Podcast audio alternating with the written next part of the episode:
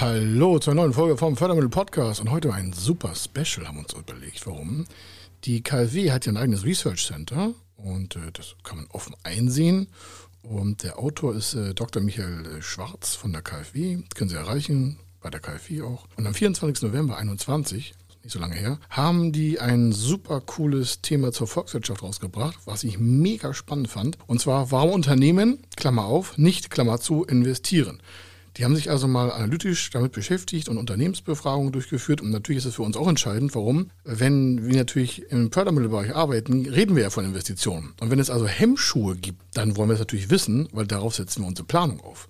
Also nicht nur auf diesem einen Bericht, wir haben ein eigenes Research, aber wir nutzen natürlich auch solche frei zugänglichen Berichte, kann ich Ihnen auch nur zu raten. Und deswegen wollte ich die mal ein bisschen mit Ihnen zusammen interpretieren und Sie hören jetzt einfach mal ein bisschen zu, wenn Sie Lust haben. Aber lassen Sie sich nicht einfach berieseln, weil das, was wir jetzt besprechen, hat eine direkte Wirkung auf Ihre Zukunft. Warum? Das hat was mit Absätzen, mit Kundenverhalten und mit Investitionsverhalten von Investitionsbereichen zu tun, die Unternehmen tagtäglich, also sehr relevant, egal in welcher Saison, egal in welcher Lage, egal in welcher Wirtschaftsbereichszone wir arbeiten, betrifft. Also das hören wir auf jeden Fall gleich frisch auf den Tisch. Er ist Mr. Fördermittel, Buchautor, Vortragsredner, Moderator seiner eigenen Fernsehsendung zum Thema Fördermittel und Geschäftsführer der Feder Consulting. Mit seinem Team berät er kleine, mittlere und große Unternehmen rund um die Themen Fördermittel, Fördergelder und Zuschüsse. In diesem Podcast bekommen Sie wertvolle und entscheidende Informationen, wenn es um die Themen Investitionen, Innovationen und Wachstum in Unternehmen geht. Über 25 Jahre Erfahrung, mehrfache Auszeichnungen als Fördermittelexperte, mehrere Milliarden Euro betreutes Investitionsvolumen und über 11.000 Unternehmensprojekte. Davon können Sie jetzt profitieren. Hier ist der Fördermittel-Podcast mit Kai Schimmelfeder.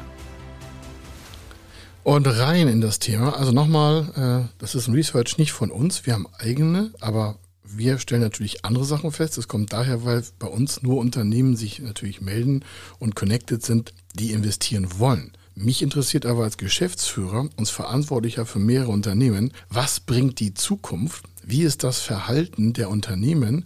Wovon hängt das ab, Entscheidungen zur Investition zu treffen? Und dann gucken wir gerne mal so zwei, drei, vier Jahre voraus. Wir gucken auch EZB-Entscheidungen an. Wir gucken auch an, ob die FED in Amerika was macht. Das wirkt sich immer in Deutschland aus. Wie gesagt, wir haben ganz wenig börsennotierte Unternehmen. Darum geht es gar nicht. Aber die Trends oder die Entscheidungen, die da getroffen werden und die andere wieder researchen, die schauen wir uns schon an. Also das kann ich Ihnen auch nur empfehlen. Wir haben ja äh, zwei Vollzeitkräfte, die sich zum Thema Research, Research und also Analyse beschäftigen und gleichzeitig interpretieren die auch für uns als Projektleiter, ich bin ja auch Projektleiter, nicht nur Geschäftsführer, die möglichen Datenergänzungen, die wir selber aufstellen wollen, damit wir nicht in so einer quasi ähm, mal, Blase arbeiten und sagen, ja, wieso ist das alles easy? Wir schauen auch weit, weit rechts und links sehr weit weg, weit weg, also nicht weg von etwas, sondern hin zu etwas gucken. Und das habe ich mitgebracht. Also das Thema heißt, warum Unternehmen, Klammer auf, nicht, Klammer zu investieren. Und äh, so das, das Statement war folgendes. Die Unternehmensinvestitionen in Deutschland sind zu niedrig. Das ist ja natürlich auch eine neue Erkenntnis, ist erstmal eine pauschale Aussage. Woran machen die das fest? Komme ich gleich zu. Ja. Und jetzt nicht bezogen auf die Corona-Krise, weil die Corona-Krise hat dabei nur einen bereits längerfristigen Trend nochmal zerstärkt. Zu dem Trend komme ich auch gleich. Dann werden Sie sagen, hoch, das betrifft mich ja schon wieder. Genau, habe ich ja gesagt, der Podcast ist entscheidend für Sie. Ich kann nur bitten, empfehlen Sie diesen Podcast weiter, denn das ist Wirtschaftseffekt, was wir hier haben. Also das, der Podcast wirkt direkt auf die wirtschaftlichen Entscheidungen der Unternehmen. Und äh, also nicht, dass wir das wünschen, sondern das wissen wir schon. Wir haben ja Feedback von den Leuten gehört, die den Podcast hören und die dementsprechend, und hier gleich mal vorweg ein Disclaimer, sind für ihre Entscheidung selbst verantwortlich. Wir können hier nur ein paar ähm, Grundlagen geben, aber die sind nicht entscheidungsrelevant, sondern da müssten sie den Individualberatung hinzuziehen. Aber das ist so weit wichtig, dass Menschen sich darüber Gedanken gemacht, Gedanken, Gedanken gemacht haben. Oh Gott, oh Gott. Also, also gerade kleine und mittlere Unternehmen investieren immer weniger und werden damit auch unbedeutender für politische Entscheidungen. Also alles, was Sie in den letzten Monaten vielleicht gehört haben, äh, das äh, entspricht äh, vielleicht nicht dem Tatbestand. Aber das ist was anderes. Also, ob und welchem Ausmaß sich Nachholeffekte, also nach Corona nochmal zeigen, das kann gar keiner wissen. Da fließen Sachen ein wie Bonitätsprüfung, Wir hatten letztens ein Interview mit der Gridreform, die hat gesagt, ja, aktuell kann man gar keine Bonitätsaussagen treffen. Warum? Das ist alles so verschwommen. Auch durch die Verschiebung von Insolvenzmöglichkeiten, bla bla bla bla bla, das haben wir vielleicht schon gelesen. Das heißt, wir haben eigentlich eine erhöhte Risikolage für Geschäftsentscheidungen. Und da ist natürlich der Geschäftsführer, der Gewinner, der seine Datensätze im Griff hat, der sich mit Förderung beschäftigt. Warum? Die reduzieren das Risiko, der in Innovationen investiert, aber das ist was anderes. Also, das Research der KfW hat nochmal ergeben, dass das gegenwärtig ungewiss ist. Ja, das kann keiner sagen, weil auch die Unternehmen sich nicht so in die Karten gucken lassen wollen. Ist ja auch normal. Also, dabei steht die Transformation in Richtung Klimaneutralität und Digitalisierung mehr denn je auf der Agenda. Das merkt man ja auch in vielen Programmen. Ne? Alle sagen ja, okay, nachhaltig. Also ich weiß gar nicht, wie oft ich dieses Wort dieses Jahr schon in den Mund genommen habe. Nachhaltigkeit, Nachhaltigkeit, Nachhaltigkeit. Das gibt es schon seit 1996. Da ist schon damals im Lissabon-Prozess der Fördermittelstruktur der Europäischen Union in Kombination mit den Vereinten Nationen dieses Thema auf die Agenda gesetzt worden und fixiert worden in der Vereinbarung. 96. Das ist heute rund 25 Jahre her. Also, das war übrigens das, das Jahr von Feder Consulting. Fällt mir jetzt erst ein. Gott, wir sind in 96 voll äh, als Fulltime gestartet. Also, also das ist das eine, Neutralität und Digitalisierung. Das heißt, da sind Bedarfe, die die äh, Wirtschaft auch adressiert. Das heißt, wir müssen klimaneutraler werden, wir müssen besser digitalisieren. Das heißt, das sind ganz klare Investitionspositionen, die auch schon von der Wirtschaftspolitik quasi gefordert werden, dass die Unternehmen, also Sie als Unternehmer sind hier gefragt, als Geschäftsführer, als Vorstand, als Aufsichtsratsvorsitzender, als Beiratsvorsitzender, Ihre Leute da richtig in die richtige Spur zu bringen, auch wenn die nicht da auf Geschwindigkeit kommen. Das ist ein Thema. Nicht nur das, aber das sind zwei elementare Themen. Äh, wir machen einen anderen Podcast zum Thema ähm, äh, Umwelt und, äh, und, äh, Nachhaltigkeit, aber das hier geht jetzt erstmal um die grundsätzlichen Investitionen. So. So, um jetzt, um diese Prozesse aber zu äh, bewältigen, also das Thema Klimaneutralität und Digitalisierung, müssten oder werden auch erhebliche Investitionsanstrengungen als bisher notwendig sein. Das heißt, wir sind in den letzten Jahren so langsam mit Investitionen, dass sich da quasi so eine Welle auftürmt. Und zwar in Bezug zu anderen Wettbewerbern auf der Welt. Deutschland schläft den Schlaf der Gerechten, könnte man sagen. Obwohl einige sagen, ja, auch so in, in, in Medien, ich finde super und äh, total toll digitalisiert und oh Gott, wir sind so toll. Manchmal glaube ich, viele Unternehmen oder auch Politiker besaufen sich an diesen, will ich, das klingt ja hart, aber die machen sich selbst betrunken davon, wie toll wir alle sind. Aber leider sind wir im internationalen Wettbewerb nicht so megamäßig, weil wir zu langsam investieren. Und äh, der Trend, den komme ich gleich noch zurück. Also Zuversicht aber ist die zentrale Stellschraube. Sie merken Zuversicht, Vertrauen. Aber wer kann das haben? Das haben sie ja nur in sich selber. Also die haben herausgefunden in der Analyse, dass Zuversicht ein Entscheidungsfaktor ist für Investitionen. Na, was für eine Erkenntnis. Das ist nicht böse gemeint, aber wer investiert schon bei hohem Zweifel? Also Zuversicht ist ja standardmäßig Voraussetzung, damit man investiert, würde ich sagen. Wer nicht zuversichtlich ist, dass es erfolgreich wird, wird nicht so viel investieren. Und äh, auf jeden Fall, auf jeden Fall, sag ich mal, eine Grundzuversichtlichkeit muss schon da sein. Aber das ist was anderes. Anders heißt, wenn keine Zuversicht da ist oder in volatilen, schwankenden Märkten äh, entschieden werden soll, dann geht die Zuversicht natürlich ähm, zurück. Und wenn die zurückgeht, die Zuversicht, dann steigt der Zweifel. Und wenn der Zweifel steigt, dann steigen die Investitionszurückhaltungen eigentlich relativ einfach. Ne? Wenn ich gut drauf bin, ich glaube an die Zukunft, investiere ich. Wenn ich nicht an die Zukunft glaube, äh, investiere ich nicht. Die Frage ist jetzt also, wenn da so eine Zurückhaltung ist seit Jahren, und ich greife mal vorweg, seit 2008 investieren kleine und mittlere Unternehmen prozentual weniger als größere. Seit 2008 sitzt die kleinen und mittleren Unternehmen, sitzen hinter quasi der Investitionsstärke, obwohl wir ja immer alle sagen und hören auch, und wir sagen es ja auch, super Treiber für Ausbildungsplätze, hat die meisten äh, mit, also Mitarbeiterbeschäftigungsverhältnisse, der kleine und mittlere Mittelstand. Und was sind wir nicht alle wichtig? Handicap ist, aus den Investitionsabsichten heraus und aus dem Volumen, was investiert wird, verliert diese Position kleine und mittlere Unternehmen an Bedeutung. Und zwar reden wir jetzt schon seit den letzten 13 Jahren davon, das heißt, wir sind alle angesprochen, viel mehr zu investieren, nicht nur um bedeutend zu werden, sondern um unsere Marktanteile zu sichern, auch gegen andere Wettbewerber innerhalb Deutschlands und auch Europas. Also das äh, nochmal dazu. Entscheidend dabei ist, grundsätzliche Investitionsbereitschaft und die Höhe des eingesetzten Volumens sowie die Zielrichtung von Investitionen sind entscheidend von der Geschäftserwartung der Unternehmer. Steht auch in der Analyse drin. Ja, das ist ja auch eine tolle Erkenntnis. Aber Sie merken schon, wenn man das mal zurückdenkt, heißt das, wenn die grundsätzliche Investitionsbereitschaft und das Volumen, was eingesetzt werden soll, von der Geschäftserwartung abhängt, aber die Geschäftserwartung oder die Entscheider an der Stelle sind nicht positiv in die Zukunft gerichtet, dann ist die Investitionsbereitschaft zurückhaltend. Das hat diese Studie auch ergeben. Ja, das ist ja auch eine tolle Erkenntnis.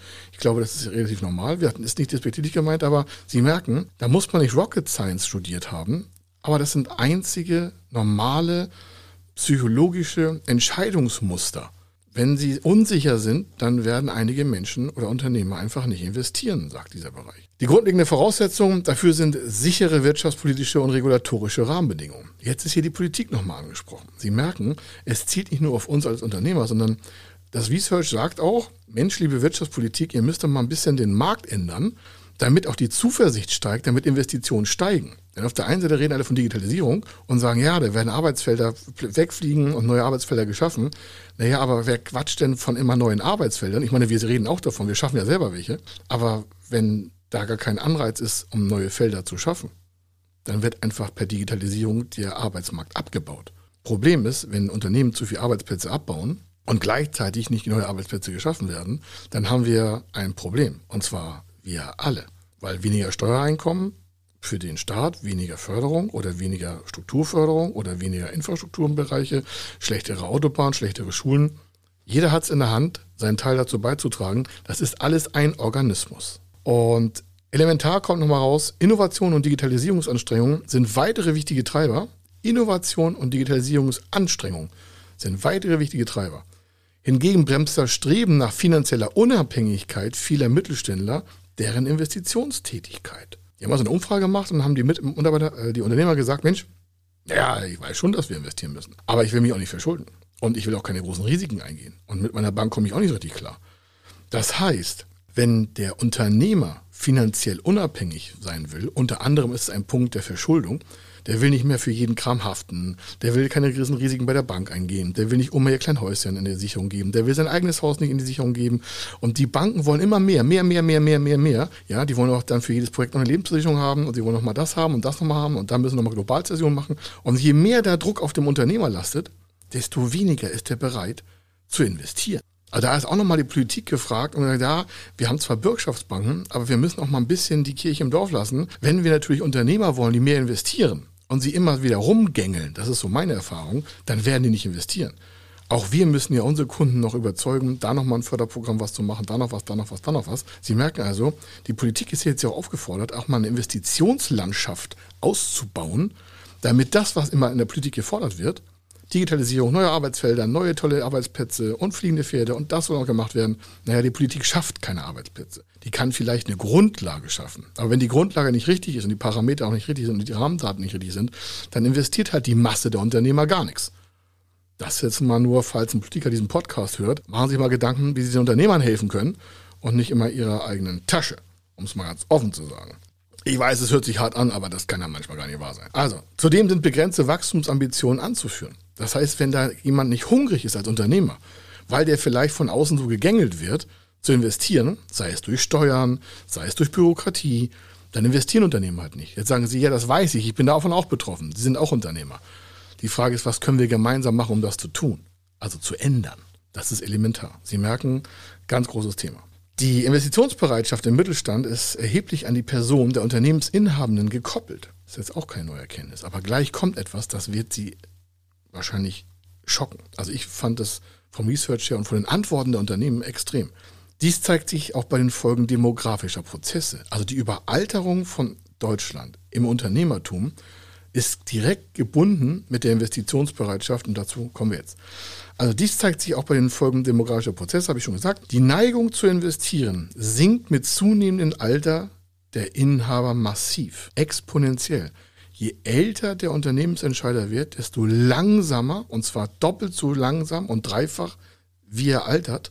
Das heißt, jedes Jahr, wo der über X ist, meistens über 60, verdoppelt sich die Nicht-Investitionsbereitschaft. Das heißt, er wird immer mehr Stauinvestitionen vor sich herschieben. Obwohl ähm, das Investitionsvolumen wie auch der Hang, Kapazitätserweiterung umzusetzen, hoch ist, hören die halt auf zu investieren.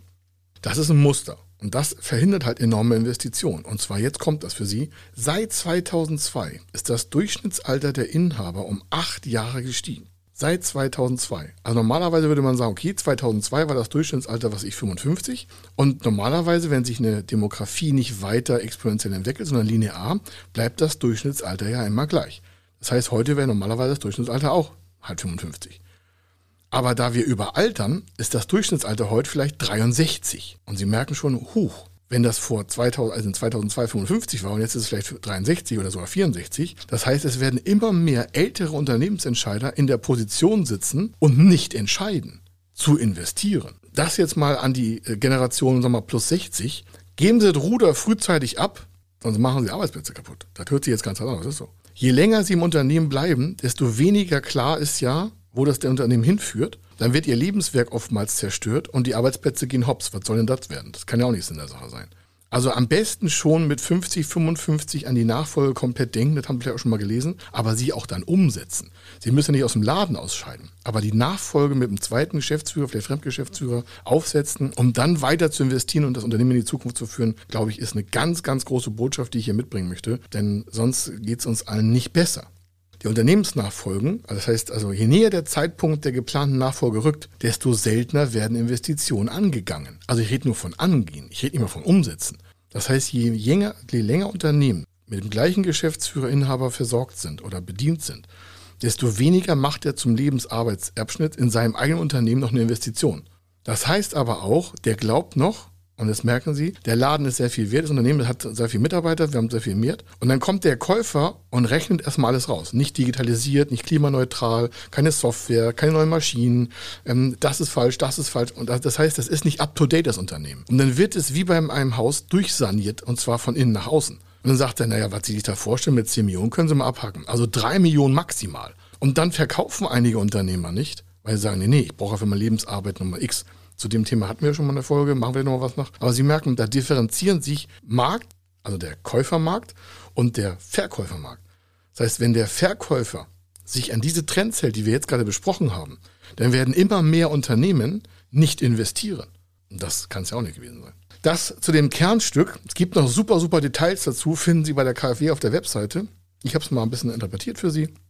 Es war mir eine Freude. Hier war der Kai Schimmelfeder. Ich wünsche Ihnen eine super, super Zukunft hauen Sie wirklich die Kohle raus für Investitionen. Das kommt im Regelfall drei, vier, fünffach zurück. Sonst ist die Investition nicht richtig vorne geplant. Kein Unternehmer investiert einen Euro, wenn ich weiß, ich kriege es zwei, dreifach zurück. Das heißt also, jede gute Investition hat einen Gewinnvorteil fürs Unternehmen. Wer also nicht investiert, entzieht seinem Unternehmen Gewinne. Und wie es mit einem geschätzten Kollegen, der mir mal eine ganze Zeit lang sehr, sehr viel beigebracht hat, und ich danke heute noch dafür, äh, gesagt hat, ein Unternehmen ist kein Sparschwein. Also, bis dann. Hier war der Kai Schimmelfeder. Ich wünsche Ihnen eine gute Zeit. Ciao. Wenn Sie wissen wollen, ob Ihre geplanten Investitionen förderfähig sind und wie Sie zu den richtigen Förderprogrammen kommen, dann gehen Sie auf die Website www.fördermittel-testen.de. Dort können Sie Ihre Projektdaten an das Team von Feder Consulting übermitteln und erhalten dann ein Ergebnis zu den möglichen Förderprogrammen gesendet. Viel Erfolg und eine gute Zukunft.